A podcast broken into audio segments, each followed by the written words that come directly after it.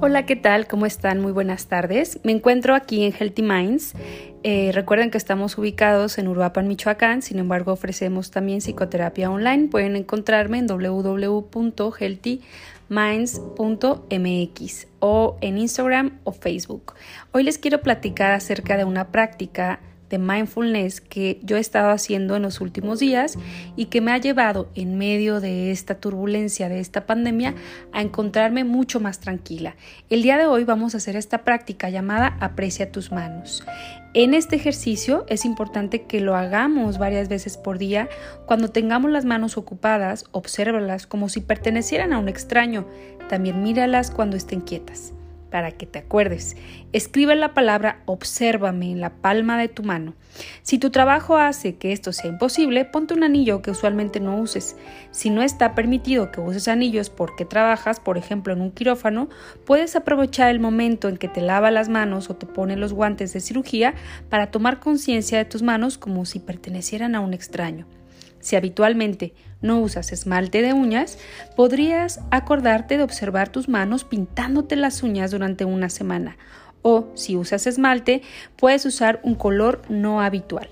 ¿Cuáles van a ser los descubrimientos? Pues bueno, nuestras manos son muy hábiles para todo tipo de tareas y pueden hacer muchas cosas ellas solas, sin mucha dirección de nuestra mente.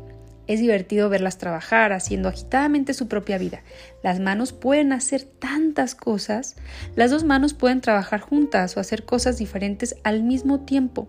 Mientras hacemos este ejercicio, notamos que cada persona tiene gestos característicos con las manos. Nuestras manos se mueven mientras hablamos casi por sí mismas. Notamos que nuestras manos cambian todo el tiempo. Observa tus manos e imagina cómo eran cuando tú eras bebé. Luego imagínalas cuando creciste, hasta alcanzar el tiempo y el estado presente. Luego imagina que envejecen más, volviéndose sin duda cuando uno muere y disolviéndose luego en la tierra. Aun cuando estamos dormidos, nuestras manos nos cuidan, acomodando las cobijas, sosteniendo al cuerpo que está a nuestro lado, apagando el despertador. ¿Cuáles son las lecciones más profundas que vas a encontrar? Todo el tiempo estamos siendo cuidados.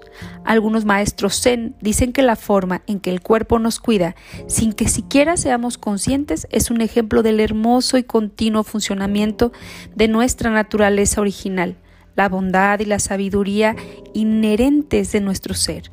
Nuestras manos se apartan del fuego antes de que siquiera registremos el dolor.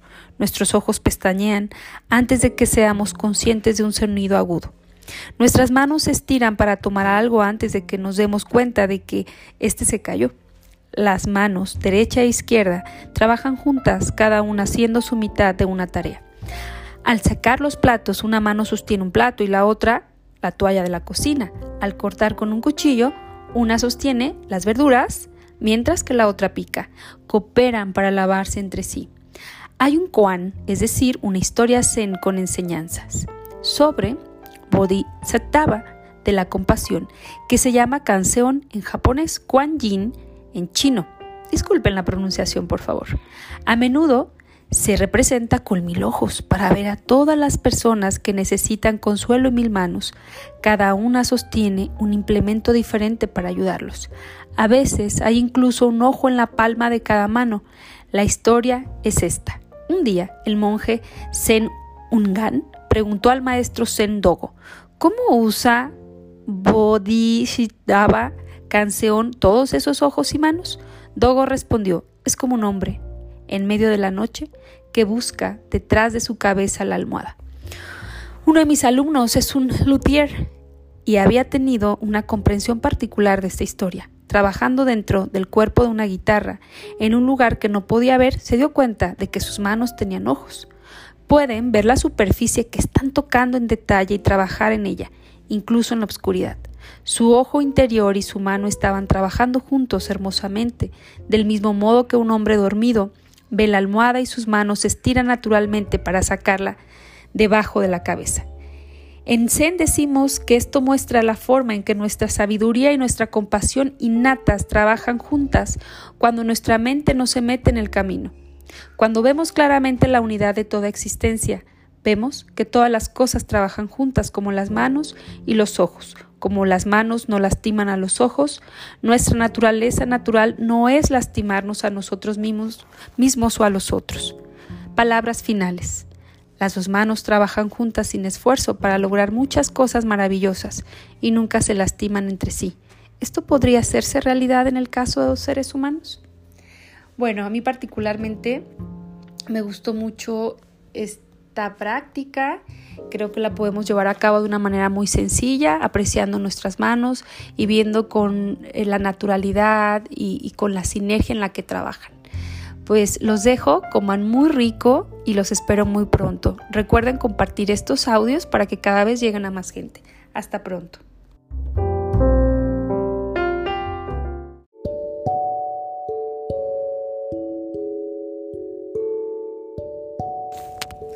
Hola, ¿qué tal? Muy buenos días. Fíjense que ya extrañaba estar aquí con ustedes. El día de hoy les voy a platicar una de estas prácticas muy sencillas de mindfulness, que son prácticas mentales sencillas para vivir plenamente y con alegría. El día de hoy hablaremos de la gratitud al final del día. Este ejercicio es muy sencillo. Al final del día, Escribe una lista de al menos cinco cosas que sucedieron durante el día por las que estés agradecido. Al final de la semana, léelas en voz alta a un amigo, un socio o un compañero, en la práctica de estar presente. Para que te acuerdes, mantén un cuaderno y un lápiz al lado de la cama o sobre la almohada.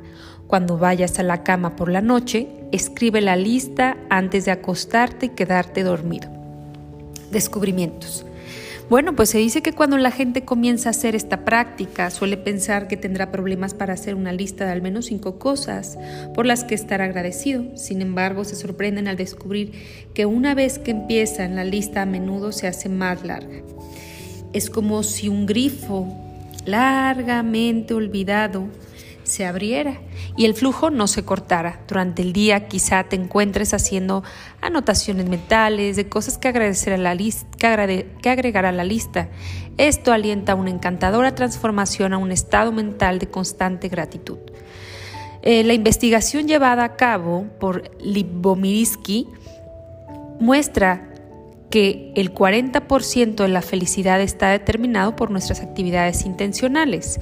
Las personas que escriben todos los días un diario de gratitud o que expresan con regularidad la gratitud a las personas que han sido buenas con ellas, muestran un aumento significativo de su nivel de felicidad y una disminución de la depresión. Tal vez conocemos personas que son naturalmente agradecidas. Estar a su alrededor nos lleva a, nos levanta el ánimo y nos ilumina el día. El Buda habló de cultivar la mente dejando que las emociones y los pensamientos no saludables desaparezcan mientras se fortalecen los saludables. ¿Cómo es posible esto? Es un fenómeno energético. Todo aquello que se alimenta con energía crece puede parecer artificial al principio, pero cuando cultivamos deliberadamente la gratitud, poco a poco nos convertimos en personas naturalmente agradecidas. A la inversa, si cultivamos estados mentales negativos de envidia o crítica, se convertirán en lo que somos. ¿Cuáles son las lecciones más profundas de esta práctica? Pues nuestra mente parece estar atraída magnéticamente a lo negativo arrasa recuerdos difíciles y los mastica una y otra vez, sigue tratando de cambiar el resultado. Si lo hubiera hecho eso, entonces yo habría. El pasado fue, no podemos cambiar su resultado excepto cambiándonos a nosotros mismos. Y solo se puede hacer en el presente. La mente imagina cosas horribles que podrían ocurrir en el futuro y si la economía colapsa y si no hay comida y aparece gente en la puerta de nuestra casa con armas, la mente cree que está haciendo su trabajo, protegiéndonos del peligro, pero lo que está haciendo en realidad es volviéndonos más temerosos y tensos. La mente dice, ¿a quién le importan las cosas negativas que han sucedido o sucederán? Las cosas positivas no pueden lastimarte. Mi trabajo es pensar en todos los malos resultados posibles. Los medios que se dedican a las noticias saben esto. Esa es la razón por la que la mayoría de las noticias tienen un contenido negativo. Cuidado con este nuevo peligro. Esta cosa terrible está ocurriendo en este momento o puede ocurrir en cualquier momento. Estas son las historias de la mente moderna que, quiere leer y que nos hacen comprar, leer o escuchar. Sin embargo, esta obsesión con lo negativo puede invadirlo todo y crear un estado mental ansioso y deprimido. Lo que esperamos, es decir, el sufrimiento, es exactamente lo que tenemos, una triste profecía autocreada y autocumplida. La práctica de la gratitud al final del día es un antídoto para este hábito mental de estimular el desastre. Este ejercicio nos ayuda a sacar a la luz los muchos sucesos positivos y solidarios del día. Coloca el flujo de tu mente en una nueva dirección. La gente que practica la gratitud al final del día con regularidad descubre que se vuelve capaz de ver el lado positivo de casi cualquier evento en su vida. Palabras finales. Vira la mente desdichada hacia el descubrimiento de al menos una, una cosa por la que estar agradecido una vez al día.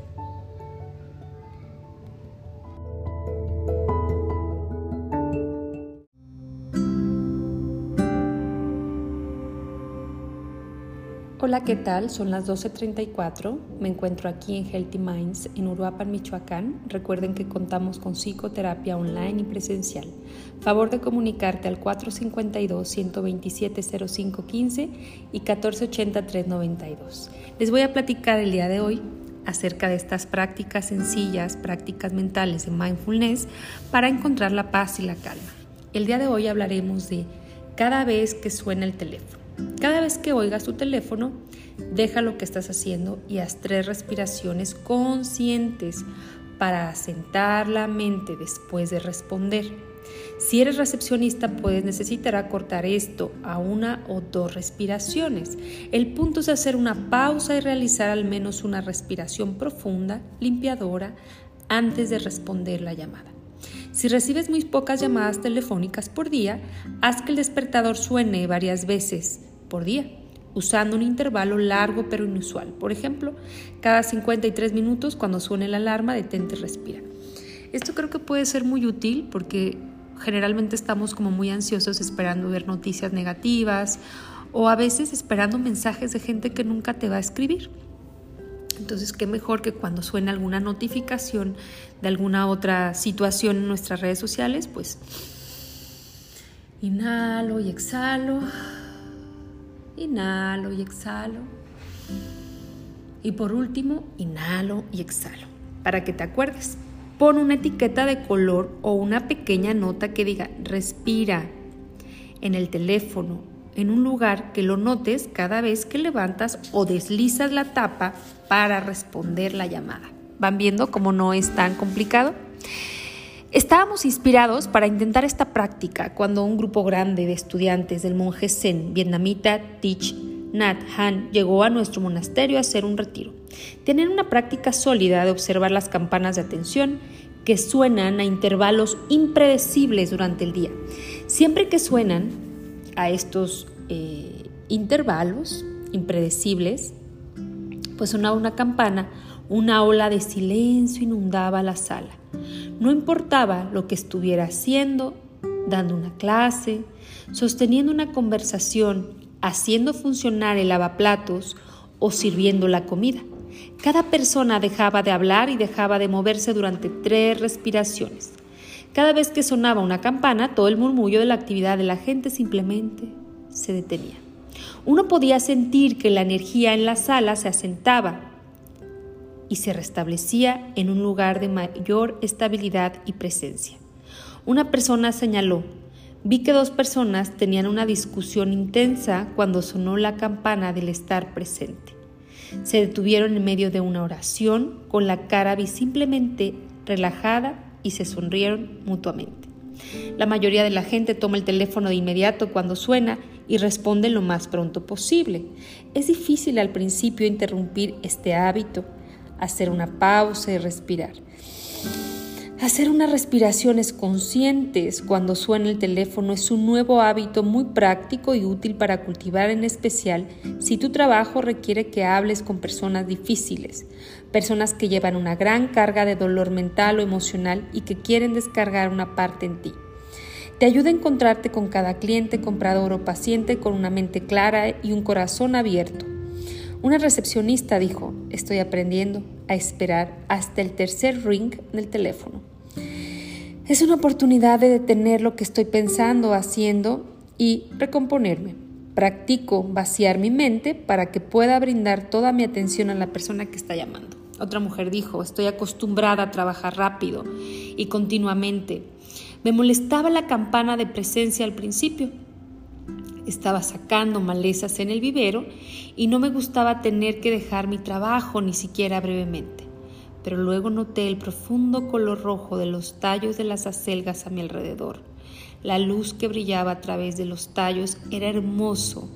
Era la belleza que habría perdido. Belleza que todos perdemos cuando estamos atrapados en nuestras mentes ocupadas, solo parcialmente presentes, mirando pero sin mirar en realidad. ¿Se dan cuenta que esto es como muy triste cuando de repente estamos viviendo pero sin vivir, como queriendo solamente hacer y hacer y hacer? Y no nos damos este tiempo de experimentar la vida. Bueno, ahora vamos a revisar las lecciones más profundas.